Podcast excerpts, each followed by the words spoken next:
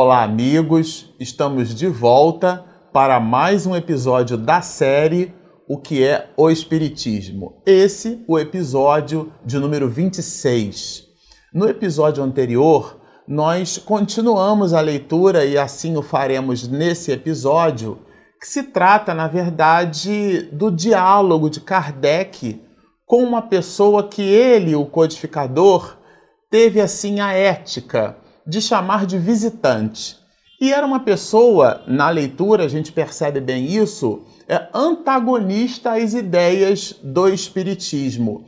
E esse esse episódio, ele vai mostrar um pouco mais dessa desse diálogo, dessa espécie de enfrentamento, vou dizer desse jeito, porque vocês vão perceber que existem posicionamentos desse visitante, Kardec chama de visitante, inclusive a gente percebe aqui que esse visitante, ele chama de visitante porque visita a casa de Kardec, visita as dependências do codificador. E uma vez lá, ele então solicita a Kardec, vocês lembram, para participar de reuniões mediúnicas, para assistir a essas reuniões, reuniões de efeitos físicos e através da participação, da observação desses mesmos fenômenos, esse homem, esse visitante, estava dizendo para Kardec que ele se mostraria convencido por esse fato, né? E vocês se recordam que nós é, interrompemos o episódio anterior falando justamente da necessidade do aprofundamento de um estudo que ele, o codificador, levou mais de um ano sério na, e denso no exame desses mesmos fenômenos. Vamos entender aqui que é um ano de observação do fenômeno é, físico, do fenômeno medianímico. Mas o, o codificador Kardec, o professor Rivaio, já possuía mais de 30 anos de magistério. Ele era um homem com conhecimento tão profundo em fisiologia e anatomia humana que chega a ser comparado em alguns biógrafos como também tendo sido médico. Mas, na verdade, é, a gente estudando um pouco mais a vida de Kardec percebe que ele possuía grande conhecimento nessa área. Além de trigonometria, ele era um homem que escrevia em muitos idiomas, né, em idiomas é, neolatinos, anglo-saxônicos, é, falava e escrevia muito bem o próprio francês clássico, que era o seu idioma nativo, né, o seu idioma de origem, e o alemão também, e muitos outros idiomas, vamos dizer assim, complexos no que diz respeito à origem. É como se a gente fosse estudar mandarim e fosse substituir a, a, a visão de construção fonética e das palavras que a gente tem hoje pela composição de símbolos e pelo arranjo de símbolos. E esses símbolos é, arranjados nas suas mais variadas formas, criam significantes e, por sua vez, significados. Isso sem contar o fato da escrita ser feita numa dinâmica completamente diferente. Ou seja, nós precisaríamos modificar o nosso mindset, a nossa forma de pensar, sentir e perceber um idioma. E assim era o codificador. Então, quando ele fala aqui que precisou de mais de um ano, ele abstrai todo o conjunto de informações que ele amealhou ao longo de toda uma existência e que representaram o alicerce por sobre o qual ele conseguiu examinar esses fenômenos chamados fenômenos físicos, chamados fenômenos das mesas girantes. A gente, inclusive, comenta isso numa série em que estamos estudando o livro dos médios, né, no capítulo 2 Kardec fala bastante, o capítulo 2 da segunda parte né, do livro dos médios. Kardec fala bastante sobre esse assunto e a gente tem explorado um pouquinho sobre isso, mas são nessas reuniões que ele, o codificador, e a gente leu e estudou isso aqui em episódios anteriores, ele encontra a chave para a solução das grandes questões da humanidade. Então, de novo, quando ele fala que precisou de um ano de estudo sério, ele está falando desse último ano visitando a fenomenologia e trazendo, buscando dos refolhos da alma o alicerce das ciências que fizeram dele o professor Rivai, o grande cientista do século XIX, que deixou esse legado é, que nada mais é que o próprio Cristo de volta através da codificação. Então, esse diálogo se dá aqui em que Kardec mostra que não seriam duas reuniões o suficiente para estabelecer é, uma acuidade profunda desse visitante. Ele mostra o equívoco do pensamento desse visitante. E, e ele nos diz mais: ele diz assim: não pretendo forçar convicção alguma. Isso aqui é bem interessante porque é, a gente até observa isso e nós fizemos a leitura é, desse, dessa proposição num episódio anterior e a gente resolveu destacar aqui, olha encontraremos no item 29 do, do livro dos médiuns. É um outro episódio, mas como essa citação de Kardec corrobora com a obra O que é o Espiritismo que estamos lendo agora, a gente vai fazer questão de resgatar e ao mesmo tempo convidar vocês que visitem os episódios dessa série. Mas no item 29, é, Kardec nos diz assim: os meios de convicção variam extremamente conforme os indivíduos. O que convence a uns, nada produz em outros. Este se convenceu observando algumas manifestações materiais, aquele por meio de comunicações inteligentes, a maior parte pelo raciocínio. E aí ele traz uma observação que é definitiva para o exame, para a reflexão desse assunto. Diz-nos assim Allan Kardec. Podemos até dizer que a maioria dos que não se prepararam pelo raciocínio, os fenômenos materiais têm pouco peso. Olha isso. Quanto mais extraordinários são esses fenômenos, quanto mais se afastam das leis conhecidas, tanto maior é a oposição que encontram. E isto por uma razão muito simples: é que todos somos levados naturalmente a duvidar de um fato que não tem sanção racional. Ou seja, se nós compararmos esse raciocínio do codificador no item 29 é, do livro dos médiuns com o que estamos estudando aqui, com esse diálogo do visitante com Allan Kardec na obra O que é o Espiritismo, vamos perceber que o codificador não nos recomenda visitar uma reunião mediúnica pela curiosidade. Isso até explica o fato das reuniões mediúnicas serem de caráter privativo, porque o móvel, o, o mote, o que movimenta a compleição da pessoa para participar da reunião é a produção do resultado do ponto de vista da informação que se lhe chega e não exatamente para ficar como curioso observando o fenômeno, porque o fenômeno em si pode se apresentar com características tais que, em visitando a ignorância daquele que o assiste, que o assista produza nessa pessoa muito mais desconfiança do que propriamente resultados positivos. Então ele pede, Kardec pede lá nesse item 29 que nós abandonemos essa ideia. Isso explica aquele neófito, a pessoa que visita a casa espírita pela primeira vez, que acha que a sala de uma reunião mediúnica é uma espécie de oráculo de Delfos, né? Onde uma pitonisa entra ali em transe e dá uma resposta, uma mão invisível escreve uma mensagem no ladrilho umedecido, que era assim que acontecia no oráculo de Delfos, né? E essa, essa expressão do oráculo ela é tão importante que na década de 90 nós tivemos uma linguagem de programação chamava-se Object Pascal e ele recebeu o nome de Delphi ou Delfos, lembrando o oráculo de Delfos.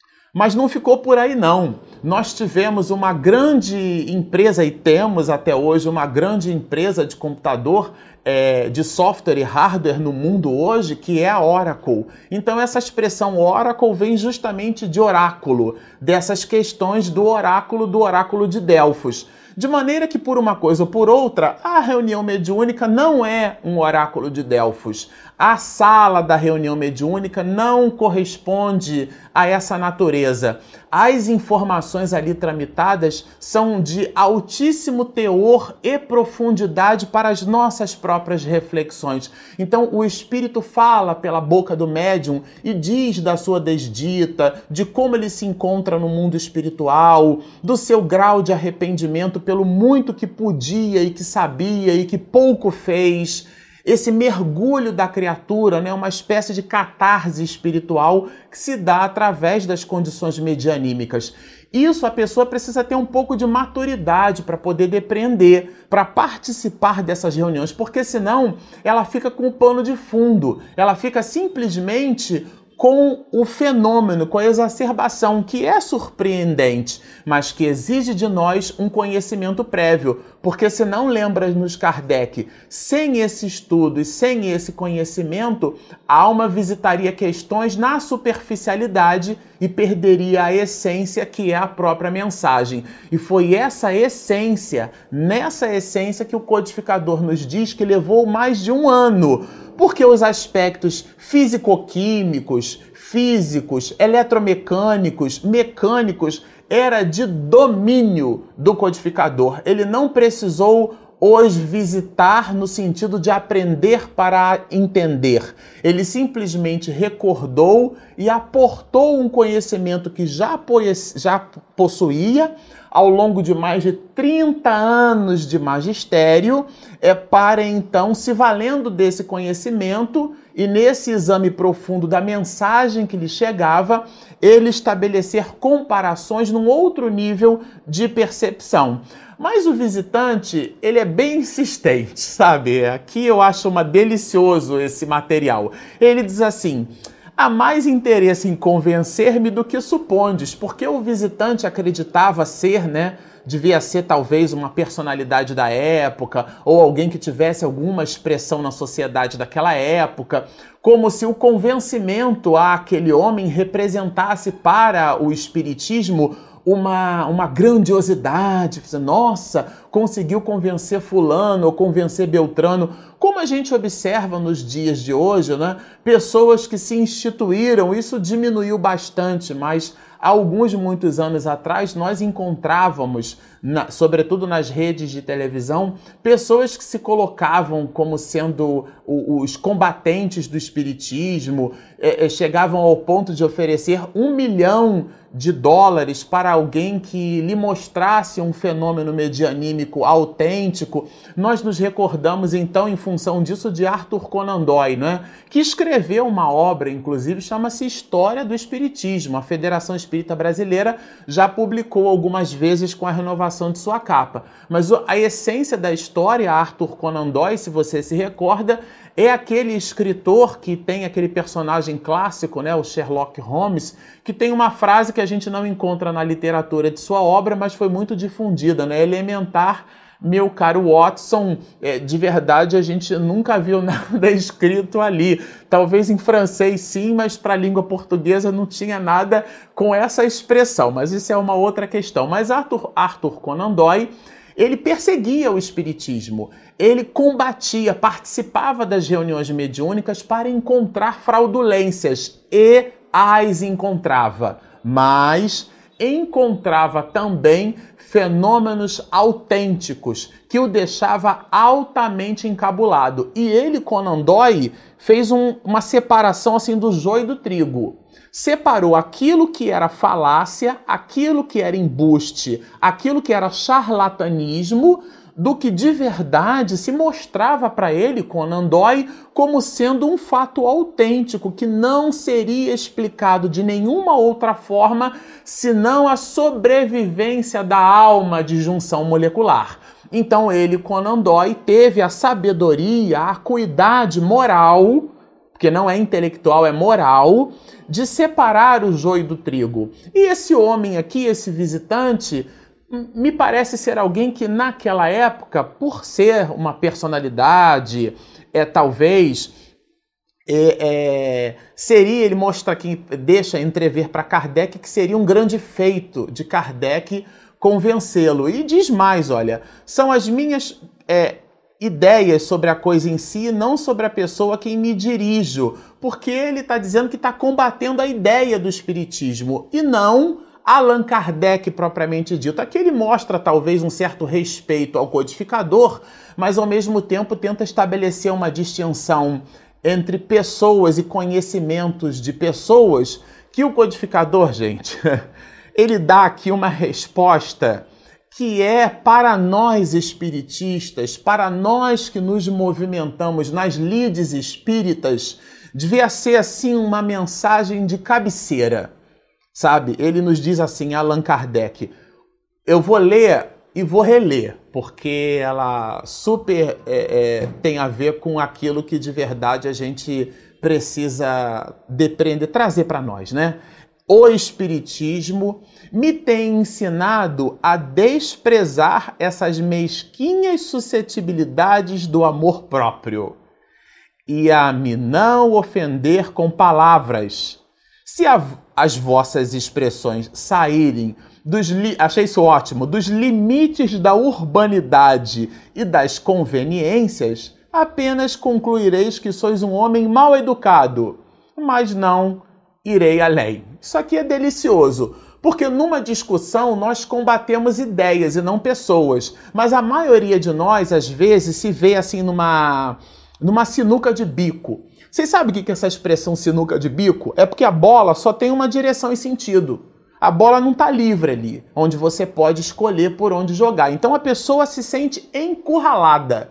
E a pessoa, quando se sente encurralada, é como alguém que, que apela pelo grotesco. Então, a pessoa que não, não faz o exercício mental, eu certa vez escutava o nosso querido Haroldo Dutra Dias dizendo né, que o estudo da filosofia é a maratona da alma com vistas à construção e à conquista do conhecimento, que é um patamar sólido para a aquisição de sabedoria. Então a pessoa não faz essa busca né, do conhecimento com vistas à autoiluminação. O que, que ela faz então? Ela apela para o grotesco. Ela xinga palavrão, ela faz, é, ela faz apologia à orientação sexual de alguém, ela faz apologia à cor da pele daquela pessoa ou à nação aonde ela vive, ou então ao Estado, se é nordestino, se não é. Quer dizer, ela apela para o grotesco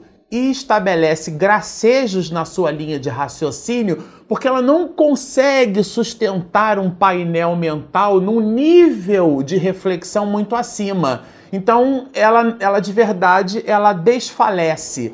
E aqui Kardec fala desse, dessa visita né, que a gente viu aqui, é muito interessante. Limites da urbanidade e das conveniências. Porque o diálogo ele precisa se sustentar em si mesmo. Então, se alguém apresenta algo para a gente, nós precisamos ser capazes de combater as ideias e não a pessoa. É como alguém que é, é, dentre nós que somos absolutamente a favor do fumante e absolutamente contra o fumo. O que parece um, um disparate, uma incoerência, uma, uma incongruência, mas não é.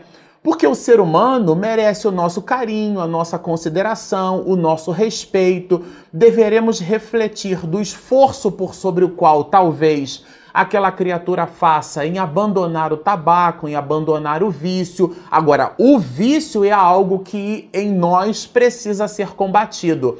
É como alguém que percebe um filho fazendo uma arte, uma coisa errada, e a gente então busca no processo pedagógico e terapêutico do ensino combater o erro, mas a pessoa, o filho, é o rebento, é aquele a quem amamos. Então, o diálogo, a gente tem que ter essa sabedoria de separar uma coisa da outra. E Kardec chama isso dessa linha tênue, do limite que a gente precisa se impor que ele chama de limite de urbanidade, aquele aspecto ético, para a gente não resvalar então para a grosseria do verbo. Mas ele aprofunda um pouco mais esse assunto. Esse diálogo é muito rico, ele é muito interessante. E nesse aprofundamento ele diz assim: é, acreditando ser o Espiritismo um sonho sem sentido, disseste sem dúvida, vindo à minha casa. E aí Kardec cita aqui que o homem vai à casa dele. Talvez seja por isso que o próprio codificador chama esse homem de visitante. Vou ver um louco. porque é assim que muitos de nós acreditamos, né? A gente coloca o espírita, o espiritista ou aqueles que se movimentam com fenômenos medianímicos como loucos. Porque na história da humanidade a gente percebe assim, né? Fleming, quando descobriu a, a, a, o poder da penicilina, ele então é, se movimentava é, buscando melões apodrecidos para então extrair dali as substâncias necessárias com vistas à fabricação da penicilina em larga escala. Depois a humanidade conseguiu produzi-la de forma sintética em, em, em, movimentos de laboratório. Mas naquela época foi numa cultura de bactérias ali que Fleming percebeu uma auréola e identificou ali no penicito notatum justamente aquilo que é o pródromo do que conhecemos hoje como a penicilina, né? Mas naquela época era um processo de descoberta de Fleming. O que, que ele fazia? Ele buscava na via pública as pessoas com galochas, né? Com, com mofo. E ali naquele mofo ele pedia às pessoas para ficar raspando aquele mofo. Olha isso, gente. E todo mundo dava Fleming como sendo um homem louco. E, no entanto, é o legado que ele deixou para a humanidade. E aqui Kardec faz justamente essa comparação, trazendo, ó, você, eu sei que você considera o espírita, o espiritista como sendo um louco. Confessai-o francamente, pois com isso não me escandalizarei todos os espíritos são loucos, é coisa sabida, quer dizer, ele mesmo admite, né? Eu tenho escrúpulo de admitir, de transmitir-vos a minha enfermidade mental, isto é, Aqui é um jogo de raciocínio. Se você vem à minha casa, já me considera uma criatura louca e está querendo que eu passe a minha loucura para você, eu fico com uma certa reserva em transmitir a minha insanidade, porque isso em você nada acrescentaria. Se já estás persuadido de que não conseguiremos convencer-vos. E aqui é o eixo por sobre o qual Kardec se movimenta.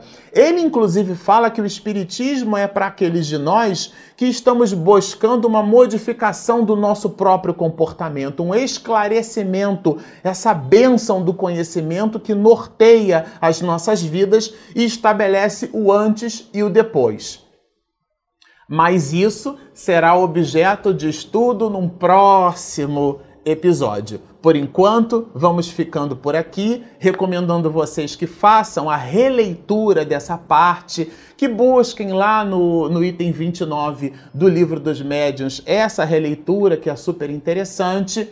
Fazemos é, o convite a você que nos assiste, que nos ouve, porque nós temos esse material também em formato podcast a você que nos assiste, que nos ouve, para baixar o nosso aplicativo Espiritismo e Mediunidade, disponível tanto na Apple Store quanto na Google Play. Portanto, baixem o app, estudem conosco, sigam-nos e muita paz.